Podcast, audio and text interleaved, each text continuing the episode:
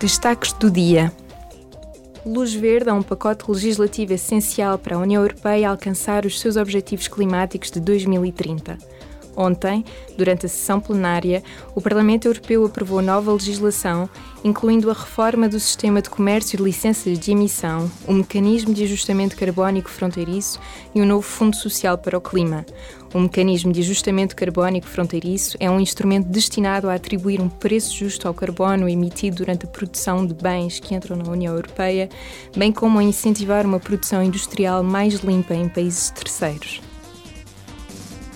A resposta da União Europeia aos crescentes desafios globais colocados pela China foi o tema de um debate em sessão plenária com a Presidente da Comissão, Ursula von der Leyen, e o alto representante da União para os Negócios Estrangeiros e a Política de Segurança, Josep Borrell.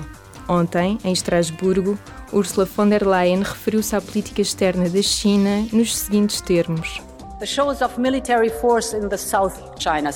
As manifestações de força militar no mar da China Meridional, no mar da China Oriental e na fronteira com a Índia afetam diretamente os nossos parceiros e os seus legítimos interesses.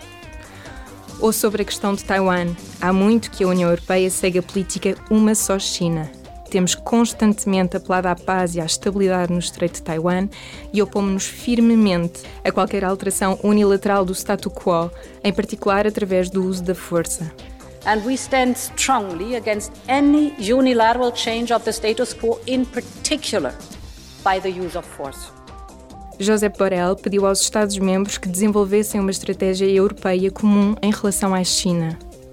Hay que seguir hablando con China por su colosal influencia en el mundo. Temos de continuar a falar com a China devido à sua influência colossal no mundo e ao facto de o diálogo ser a base da política internacional, pelo menos até o inevitável acontecer, como a Rússia fez com a Ucrânia.